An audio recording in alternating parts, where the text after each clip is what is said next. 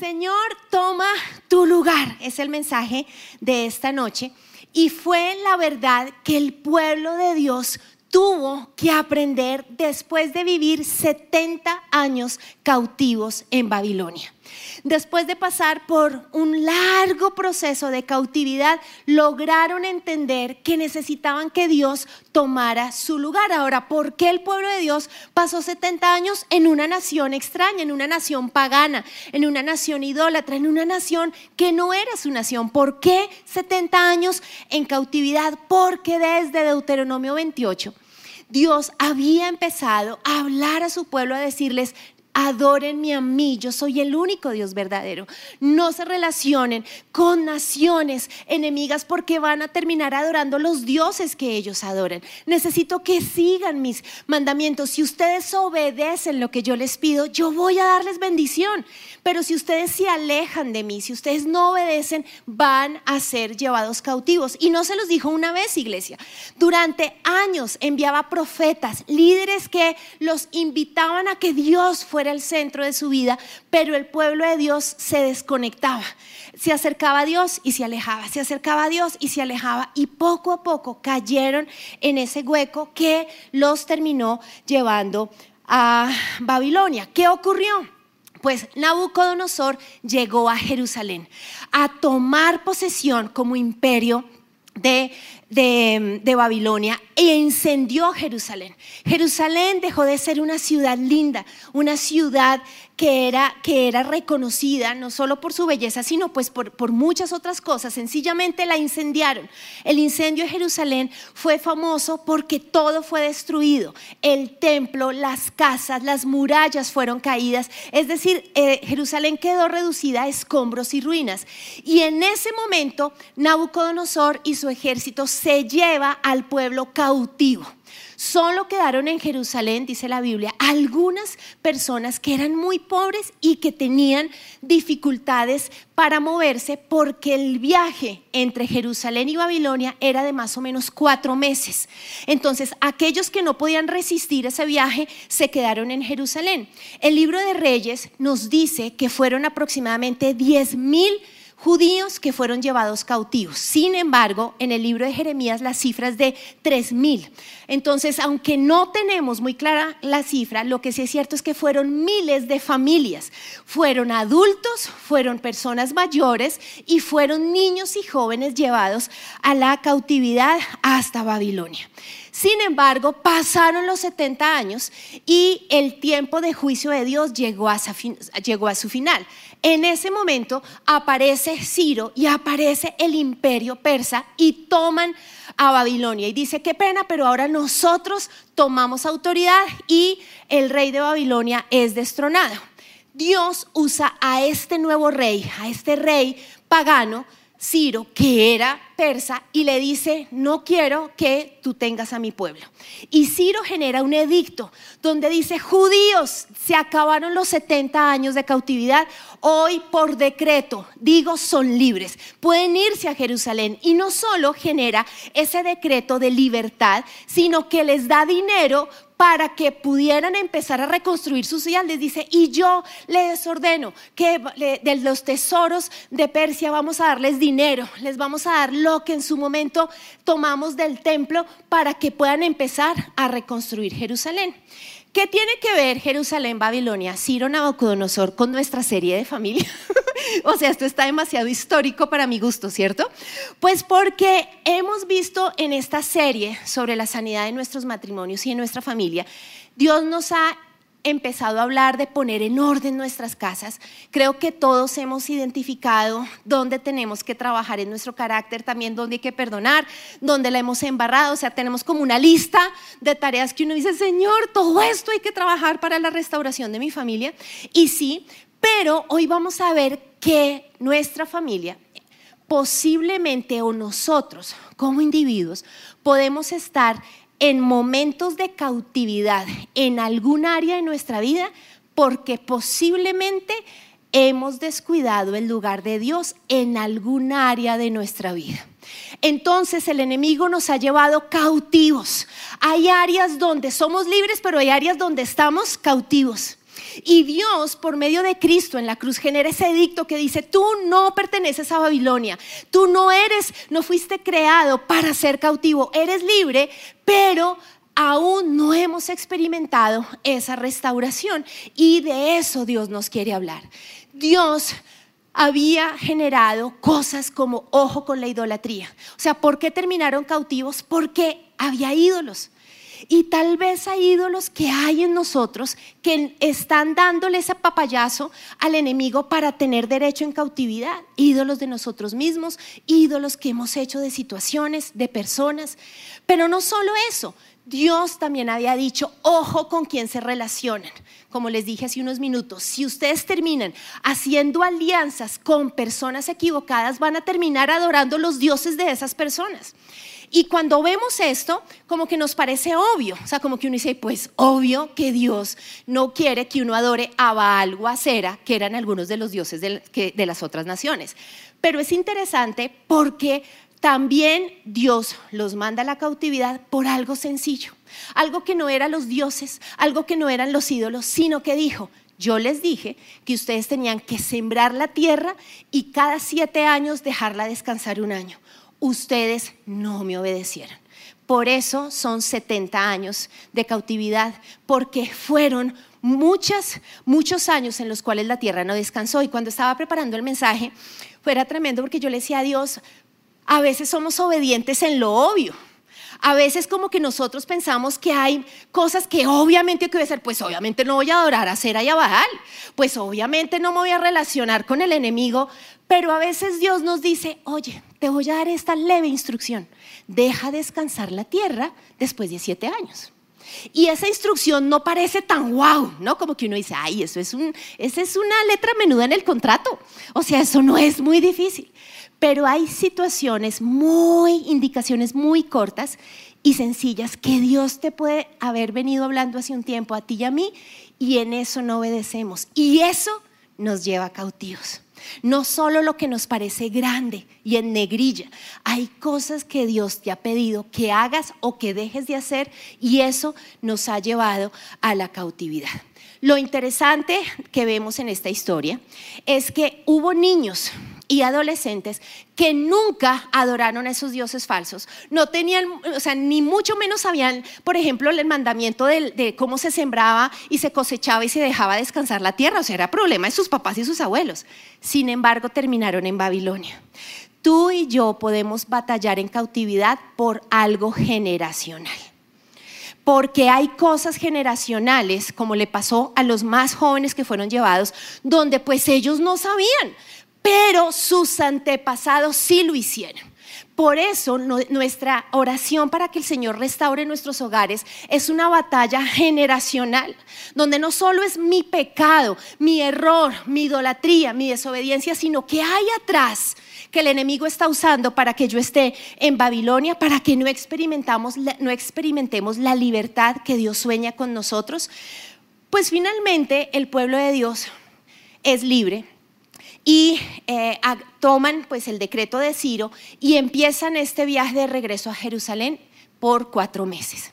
Sin embargo, la Biblia nos cuenta que no todos los judíos regresan, regresan 50 mil judíos, pero hay muchos que se quedan en Babilonia. Y esto es interesante porque a veces normalizamos nuestra Babilonia. Porque en este momento el pueblo de Dios no estaba en, como, como vivió en la época de Moisés, donde eran esclavos y Faraón mandaba a los capataces con latigazos. No, digamos que la relación con estos imperios sí eran de cautividad, pero había respeto. Es decir, ellos pudieron construir sus casas, ellos empezaron algunos a ser comerciantes, empezaron a generar empresas, algunos trabajaban en puestos reconocidos, así fuera el imperio persa. Pero no todos, por, por, acomodarse a su realidad, dijeron, ay no, yo no voy. De hecho, la Biblia nos dice que muchos les dieron dinero a los, a los 50 mil y les dijeron, no, más bien yo ayudo. Yo ayudo para el burro, para el camello, yo ayudo para que usted tenga agüita en los cuatro meses, pero yo qué voy a ir? ¿Cuatro meses? No, yo ya tengo mi trabajo. No, yo ya, yo ya estoy estudiando acá, ya me queda un semestre. No, no, no, ¿para qué me, pegó el viaje? Si ya me queda un semestre, ya me voy a graduar. No, no, no, además, no, este dolor de cadera. No, no, no, imagínese cuatro meses esa caminada y el burro ahí. No, no, no, yo no puedo. Hubo gente que no. Y aquí empiezo a decirles algo, iglesia.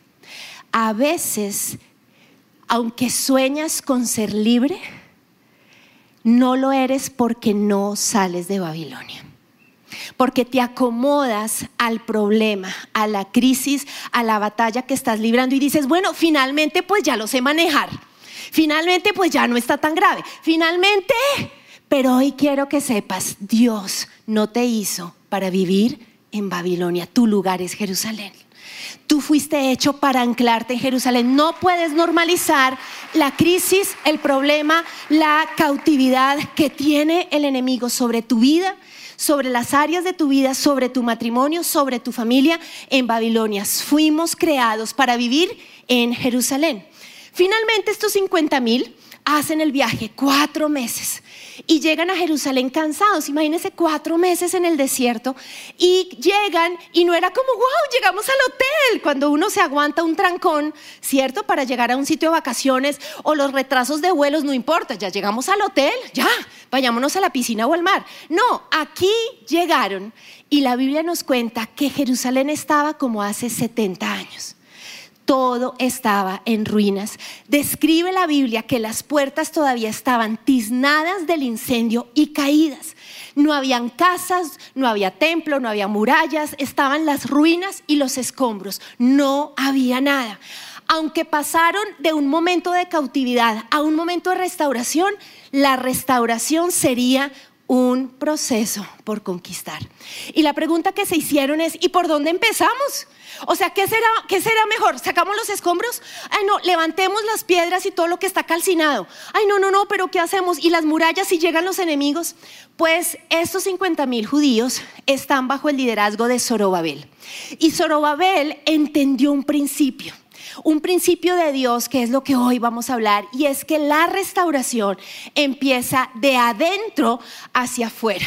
Había mucho por organizar, pero Zorobabel dijo, vamos por el altar del holocausto, después vamos a ir por el templo y lo último serán las murallas. Porque Dios trabaja contigo y conmigo de adentro hacia afuera. ¿Cuál es el problema? Que cuando nuestras familias están en crisis, y, hay escombros y hay puertas caídas y hay incendios y está la piedra ahí de hace 70 años que echamos con Nabucodonosor. Nosotros como no sabemos qué hacer porque todo está tan mal, como que uno dice, ¿qué hacemos? Sí, como que por dónde se empieza. Y pensamos que lo que más urge es por donde hay que empezar. Pero Dios quería que empezáramos con Él. Señor, toma tu lugar hay mucho que ordenar, hay ruinas, hay escombros, hay un incendio en mi interior, pero toma tu lugar porque tú quieres que desde adentro hacia afuera sea la restauración. Y entonces arrancan con el altar del holocausto. El altar era el lugar más visible en la parte externa del templo. El altar simbolizaba el lugar donde se encontraba el pueblo con Dios porque había arrepentimiento, confesión de pecados, y en ese lugar se reafirmaba el pacto de ser leales el pueblo con Dios y Dios con el pueblo. Los holocaustos eran sacrificios de arrepentimiento. El pueblo entregaba todos esos animales con las indicaciones de la ley, los sacerdotes los presentaban en el altar y era la manera de humillarse y decir, hemos pecado. Y no solo hemos pecado nosotros, queremos aprender de lo que hemos vivido 70 años en cautividad. Tal vez fue mi abuelo, yo ni siquiera sabía quién era Baal, pero si mi antepasado te adoró, adoró un Dios falso y por eso yo he vivido en cautividad, Señor, yo hoy presento mi holocausto. Pero en el altar del holocausto no solo pasaba eso, entregaban ofrendas de paz y muchas otras cosas. Y la ofrenda de paz me encanta porque no era una ofrenda como de como de será que te doy la primicia o cosas de esas que también estaban en la ley, sino que eran ofrendas de gratitud. Las ofrendas de paz se caracterizaban porque era como tú me perdonaste, como volvemos a estar bien y tú eres el centro, yo te quiero dar algo. Yo quiero tener un corazón que se deleita en que hay paz en nuestra relación. Yo te ofrezco gratitud. Y ahora ahí el pueblo estaba empezando a decir, Señor, toma tu lugar. Mi casa está en ruinas, hay incendios, hay escombros, todo está mal, pero necesito volver a humillarme. Necesito ir a lo básico, mi pecado. Necesito también ir a lo básico. Te agradezco que me perdones. En este capítulo de la serie, querida iglesia, Dios nos quiere llevar a pensar, ¿será que posiblemente dentro de esa batalla que estamos librando hay algo que en el altar no esté funcionando? ¿Será que dejamos de presentar arrepentimiento, holocaustos, ofrendas de paz? El fuego que tenía que estar encendido de día y de noche, ¿será que está ahí? ¿O será que necesitamos empezar por ahí para conquistar la restauración de nuestros hogares? Isaías dice, yo digo que Jerusalén será habitada, que los pueblos de Judá serán reconstruidos y que restauraré sus ruinas. O sea, el deseo de Dios es, yo te voy a restaurar a ti y de paso a tu matrimonio y de paso la crianza con tus hijos y tu hogar. Pero una vez más vemos, como lo hemos aprendido en la serie, que es un trabajo en equipo. Reconstruye, muéstrame que tú necesitas de mí, que en el altar me estás buscando y yo voy a responder con la restauración. ¿Cómo está nuestro altar, familias? ¿Cómo está el altar de cada uno de nosotros? ¿Cómo está? ¿Qué está pasando allí? ¿Qué tan fácil somos humildes y nos arrepentimos. Qué tan fácil damos gracias y damos una ofrenda de paz. Hace, en este mes, hemos tenido la oportunidad de estar como con 160 líderes de mujeres, de jóvenes, y la semana pasada estuve con el liderazgo de los papás de jóvenes. Y claro, están todas las inquietudes. Y en, las reuniones sale temas como, bueno, y nos van a dar una capacitación de qué es el fentanilo y cómo que, mi chino no meta fentanilo. Y nos van a mandar el listado de demonios y qué libro nos sirve si mi china se está entrando en ataques de depresión. Y nos van a dar el manual de qué hacer frente a la anorexia. No, no. Eh, ¿Nos van a dar el dato del psiquiatra cristiano super ungido? No, no les vamos a dar el dato. Algún día, es decir, claro, dentro del incendio de Jerusalén toca hacer todo, pero lo que dijimos es, ¿y si ayunamos? ¿Y si empezamos a revisar como papá y mamá qué hay en mi altar? ¿Cómo está ese proceso mío de papá y mamá para ganar lo que quiero ver en mi hijo? Porque a veces queremos eso, el libro, la prédica, el encuentro. Por favor, métame a mi hija al encuentro. Dios me dijo que eso es bendito. Solo es que esa china vaya allá y mejor dicho llega santa. No, no, no es así. Y esto es importante, iglesia y papás, porque por esa es la razón por la que necesitamos que no nos presionen a los líderes para que mandemos a sus hijos al encuentro o a viviendo nuestra libertad. ¿Por qué? Porque hacen todas las movidas estratégicas, hablan con todo el mundo. Hace poquito se le dio a luz la inscripción de un encuentro repirata, pero repirata. Y salió el caso donde hacemos el rastreo de la China y la líder también dice, no tengo ni idea qué pasó. Y llamamos a la niña y la niña dice, no me llamen más.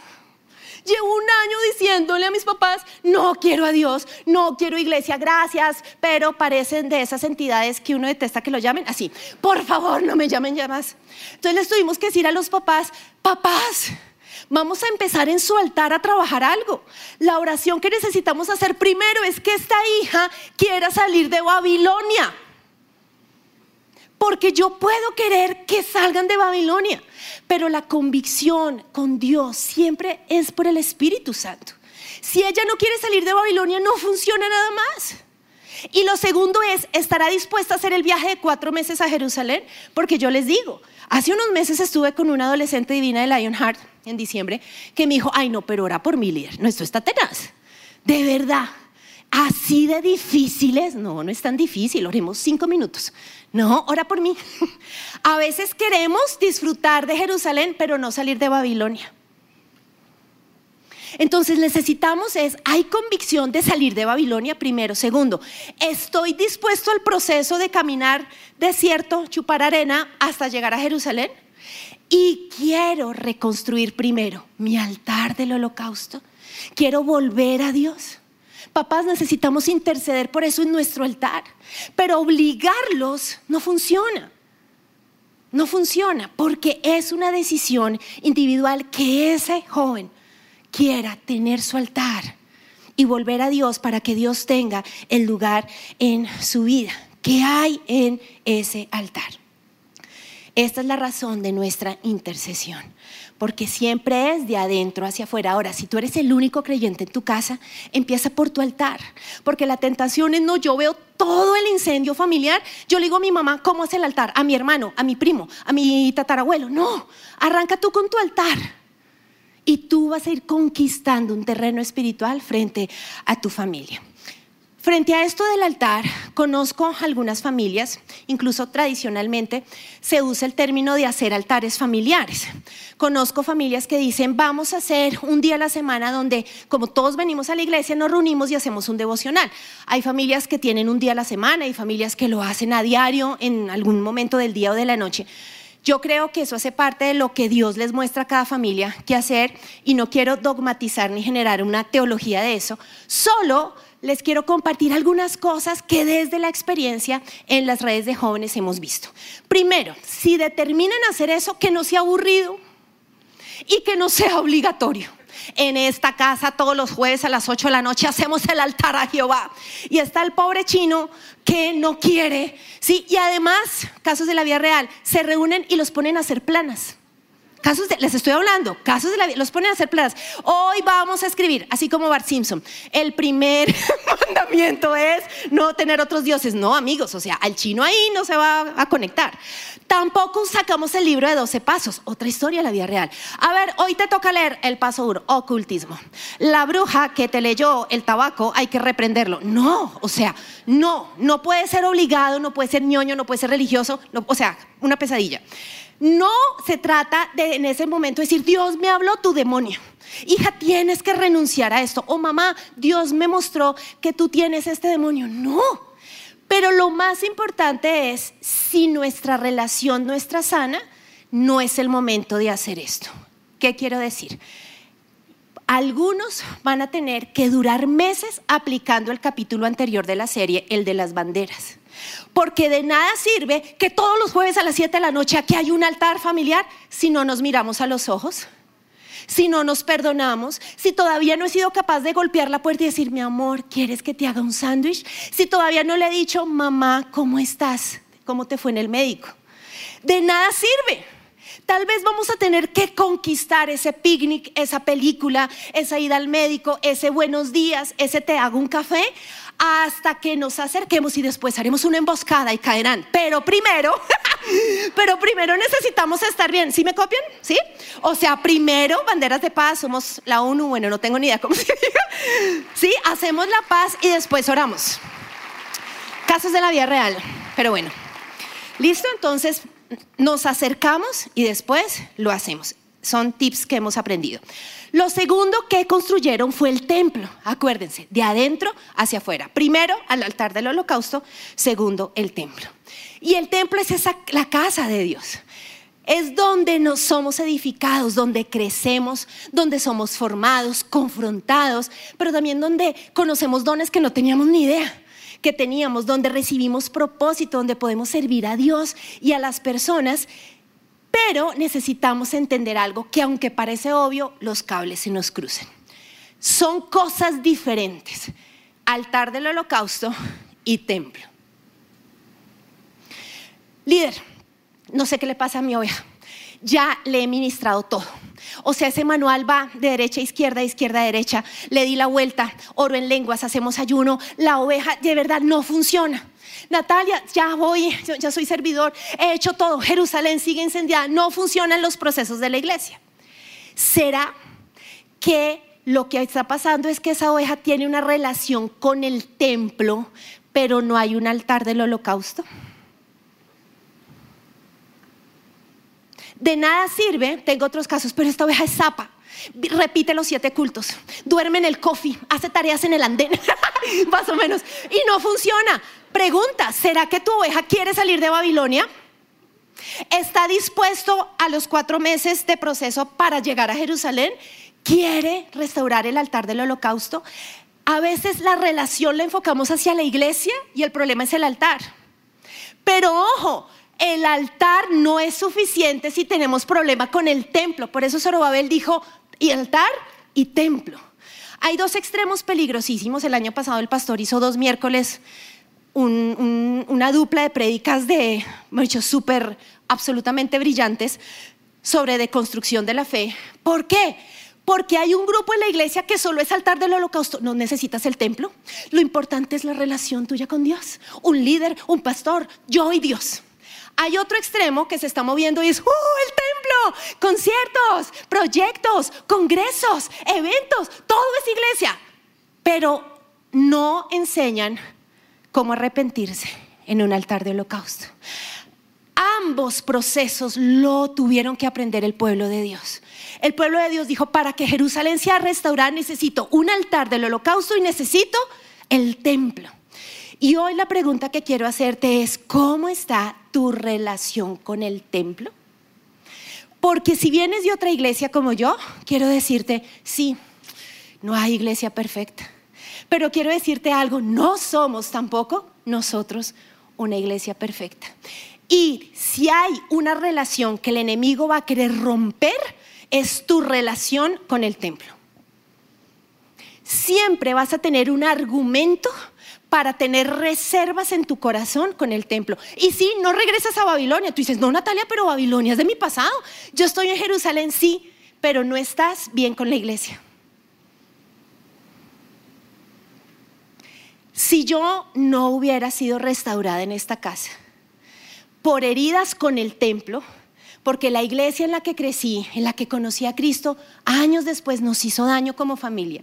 Y después conocí otras iglesias que hicieron daño a papá. Yo llegué acá y yo decía, yo amo a Dios. Yo tenía mi altar, pero ¿dónde estaba mi problema? Pilas, pilas. El templo no. El templo no si yo no restauro esta relación que duraron años mis líderes ayudándome, yo hoy no les estaría predicando. Los pastores me decían, ya es el tiempo, Dios te está llamando. Y yo, no. Como cinco veces dije, no, no, no, no, sangre de Cristo. Dios me ampare y me favorezca. No. Yo trabajaba cerca del aeropuerto y yo le decía al pastor Andrés, pastor, yo paso pico y placa a las 6 de la mañana, estoy allá y yo llego aquí a las 3 hasta las 7 de la noche. ¿Qué necesita? Hagamos todos los pasos, hagamos todos los materiales nuevos para la iglesia, pero nunca me tendrá aquí. hasta que la emboscada cayó sobre mí. Dios me llamó. Pero quiero que piensen en eso. ¿Quiénes de ustedes tienen un propósito para estar aquí? Pero el diablo ha usado esas situaciones de la iglesia para que aunque estás aquí, no estás aquí. Aunque vienes y diezmas, no te atreves a ir a un grupo conexión. Aunque estás en grupo conexión, no te atreves a alzar la mano y decir, líder, esto es lo que me pasa. Siempre vas a tener un argumento, una pelea con alguien, un roce, un malentendido, para tener un argumento en contra del templo. Pero para tu restauración, iglesia hermosa, necesitas altar y templo. ¿Qué está usando el enemigo para dañar tu relación con el templo? ¿Qué está usando el enemigo para dañar tu relación en el altar del holocausto? Por eso es que tú quieres venir a la iglesia, te da gripa. Tú le pides al jefe todos los permisos y te los da. Cuando es para algo en la iglesia, juáquete, no te da permiso te enfermas, hay una oposición. Pues claro, porque el diablo no quiere que tu corazón se plante en la iglesia. Cuando los constructores terminaron los cimientos del templo del Señor, los sacerdotes se pusieron sus mantos y tomaron su lugar para tocar trompetas. Los levitas descendientes de Asaf hicieron sonar sus címbalos para alabar al Señor tal como lo había establecido el rey David. Con alabanza y agradecimiento entonaron el siguiente canto. Él es tan bueno, su fiel amor por Israel permanece para siempre. Luego todo el pueblo dio un fuerte grito alabando al Señor porque habían hecho los cimientos del templo. Miren, esta historia es divina. Porque no se veía nada. O sea, ¿hay templo? No. Pero hagamos una fiesta, están los cimientos. Líderes, ¿ahora qué? Ahora qué no es un requisito para un encuentro. Cada vez que logramos que una oveja entienda el ahora qué, deberíamos hacer fiesta porque es el cimiento para su relación con el templo. Y ahí empezó una celebración impresionante. Pero arranca la oposición con el templo. Los habitantes del lugar intentaron desalentar e intimidar al pueblo de Judá para impedirle que siguiera construyendo el templo. Sobornaron a algunos funcionarios para que actuaran en contra de ellos y frustraran sus planes. Esta situación duró, esto es para llorar, todo el reinado de Ciro hasta que Darío subió. O sea, imagínense, dos reyes. Y siempre había oposición, te voy a desalentar, no vale la pena. Y hoy tu líder no te contestó, es porque tiene preferidos. Y te toca hacer fila. Y hoy llovió. Y en el coffee no hay promociones hoy. Siempre vas a tener algo. O sea, quiero decirle, siempre algo va a pasar. Años más tarde apareció otro rey, Jerjes. Y dice, los enemigos de Judá escribieron una carta con acusaciones. ¿Para qué? ¿Para qué? Se detuviera la construcción del templo. Años después ya no está Jerjes, está Artajerjes. Y maquinan todo un plan y dicen, tenemos pruebas. Ellos están construyendo el templo porque quieren guardar los tesoros ahí, no te van a pagar impuestos. Todo era mentira. Pero este rey decretó lo siguiente, emitan órdenes para que esos hombres dejen de trabajar. Queda prohibido reconstruir esa ciudad a menos que yo lo ordene expresadamente. Sean diligentes, no descuiden ese asunto porque no debemos permitir que la situación perjudique los intereses del trono. Por orden del rey, detuvieron la orden del templo iglesia 16 años. No fue un año, no fueron dos, no fueron cinco, 16 años. Lo que hoy te quiero preguntar es, ¿cuánto tiempo te han detenido para que no sanes tu relación con la iglesia?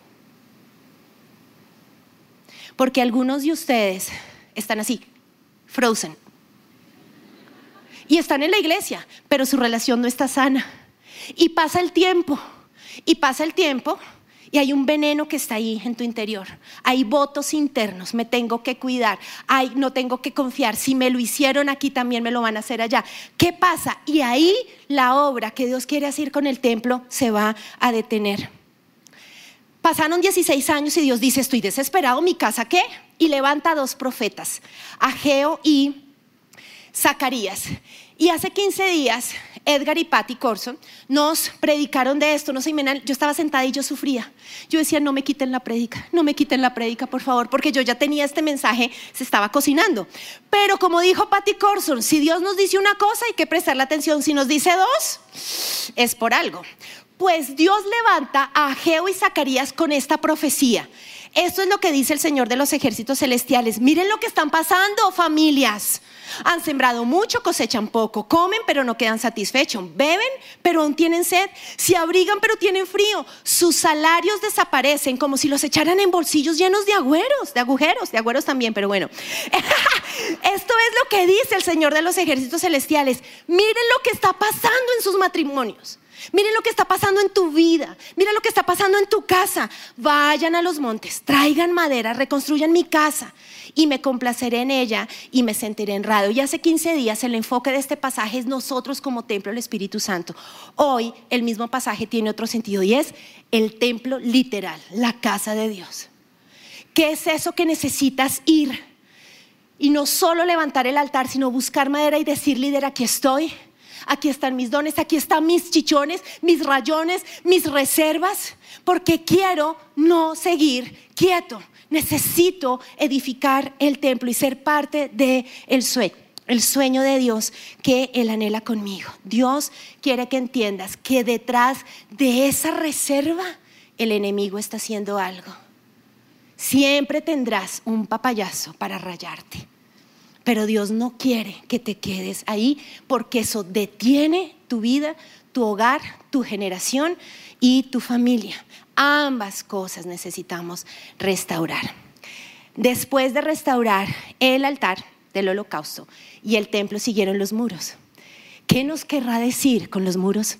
La próxima vez que esté con ustedes, el título de esa prédica se llama Señor, protege mi familia y hablaremos de eso. Mientras tanto, altar y templo. Pongámonos en pie, iglesia, y vamos a orar.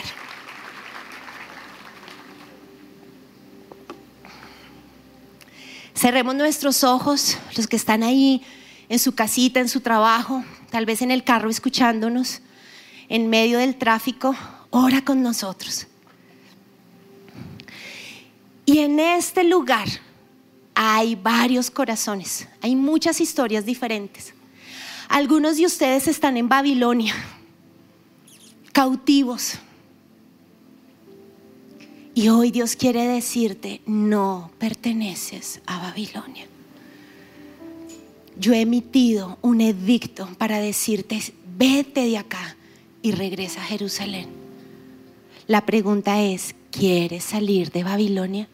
¿O serás, ¿O serás como esos miles que normalizaron Babilonia y no estuvieron dispuestos al proceso de regresar a Jerusalén? Algunos están que se rinden porque ese viaje de regreso de cuatro meses los tiene cansados. Pero hoy Dios quiere decirte, vas a llegar a Jerusalén. No fuiste hecho tampoco para morir en medio de la arena del desierto. Avanza. Algunos tal vez están en Jerusalén.